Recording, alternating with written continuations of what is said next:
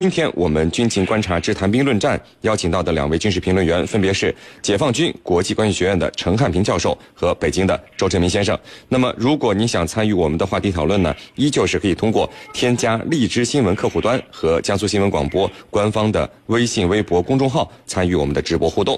我们来看到另外一条消息：日本陆海空自卫队将于一月下旬实施设想。中国大陆与台湾地区发生军事冲突的演习，演习呢将检验部队在日本新安保法设定的所谓对日本和平与安全造成重要影响的事态发生的时候的应对。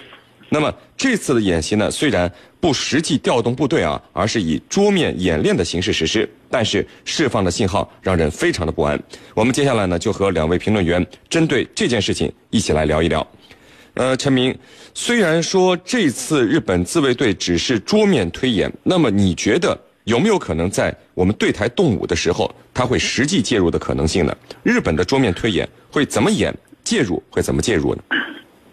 嗯，你这个问题非常好。那么从之前这个日台之间的一些互动情况来看，那么日本介入台海问题的可能性是非常大的，呃，甚至是几乎是百分之一百要介入。那么我们可以从这两年安倍在整个围绕台湾问题的这个，呃。做法，以及是他在这个这个蔡英文当选前后的一些这个表态，以及是蔡英文和这个这个安倍在这个酒店进行秘秘密会商的一些情况来看，那么这个呃结论是是显而易见的。日本对于这个台海危机是非常看重的，那么他一定会遏制中国的这个这个发展，要给中国呃带来一系列的问题。那么这个是毋庸置疑，是一定要在这个台湾问题的这个事事情上一定要充分考。考虑到日本对这个干涉的一个一个问题，那么这个这个不仅仅表现为现在日本这个对台湾岛内的一些所谓的皇民文化的一些鼓吹和推崇，那么也这也反映了这个现在台湾的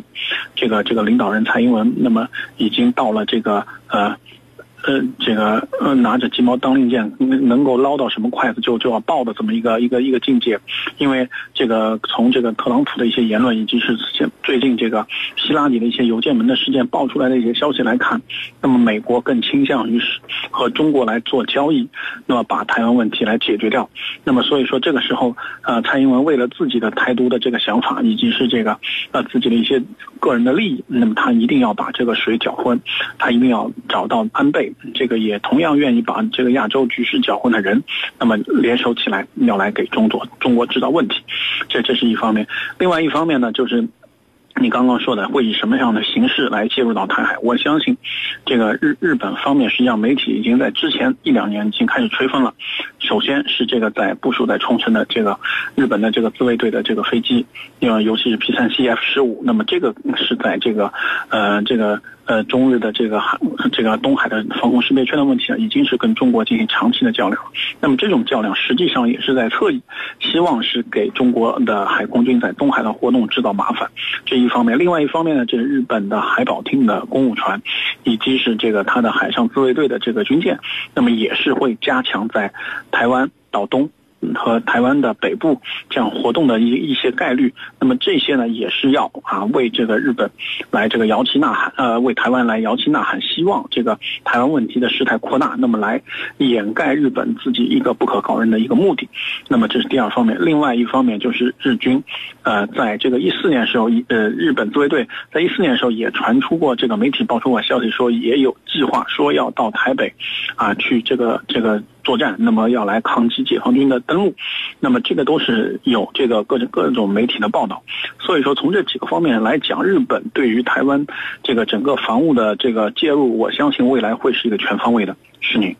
好的，那么这个程教授，日本你看在此时开始做这样的设想假想啊，您怎么看？这是不是给我们一个强烈的信号，就是让我们不要轻举妄动呢？而我们也必须对日本这个最新的举动要做出一些预判呢？嗯，我觉得这个做法恰恰暴露了日本在背后暗中支持台独的这个阴暗的嘴脸。那么过去他是呃背地里支持，现在我觉得他已经到一个公开化的程度，就公开。来力挺台独分子，我觉得这个里头它是非常非常危险的。那么当然这里头它和日本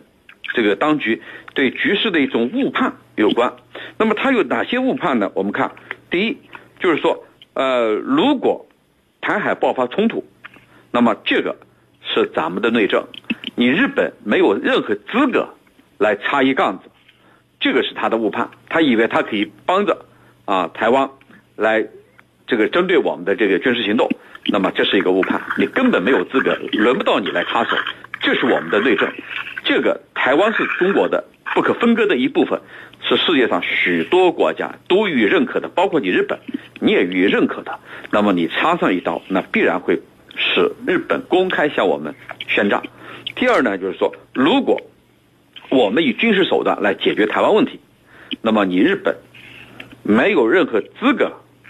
来进行这个阻挠，而且呢，你阻挠也根本无法阻挠得了。所以这里头，我觉得他是一个误判，他以为如果我们采取军事行动，他在背后啊支持台独分子的话，就可以有胜算，那是痴心妄想，他根本就没有任何胜算。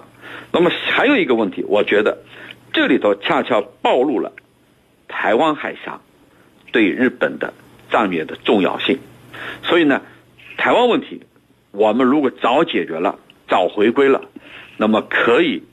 对日本来说是在他背后捅了一刀。那么他的海上运输线，对不起，从此以后就会在我们的控制之下。所以日本对此太为看重了。恰巧暴露了他的这一种猴急的心态。主持人，好的，那陈明啊，我们注意到了日本的演习设想里包括出动驻日美军，那美军呢这次也是以观察员的身份参加，那是不是等于美国其实是默许了日本这样做呢？让日本作为他介入台海问题来做一个炮灰，还是有可能日本其实是想在拉美国下水呢？您是怎么看的？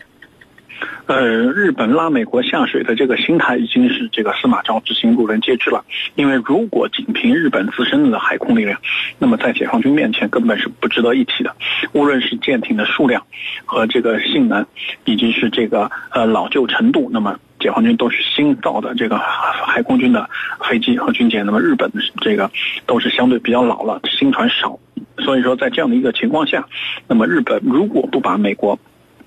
拉下水，那么他一定是没有办法，嗯，来独立对抗解放军的。所以说，他拉下水，把美国拉下水，是他唯一的一个可能取胜的一个策略。这一方面，另外一方面，我们要看到，这个日本现在，美国现在这个整个太平洋战区司令哈里斯，他是个日裔的美国人，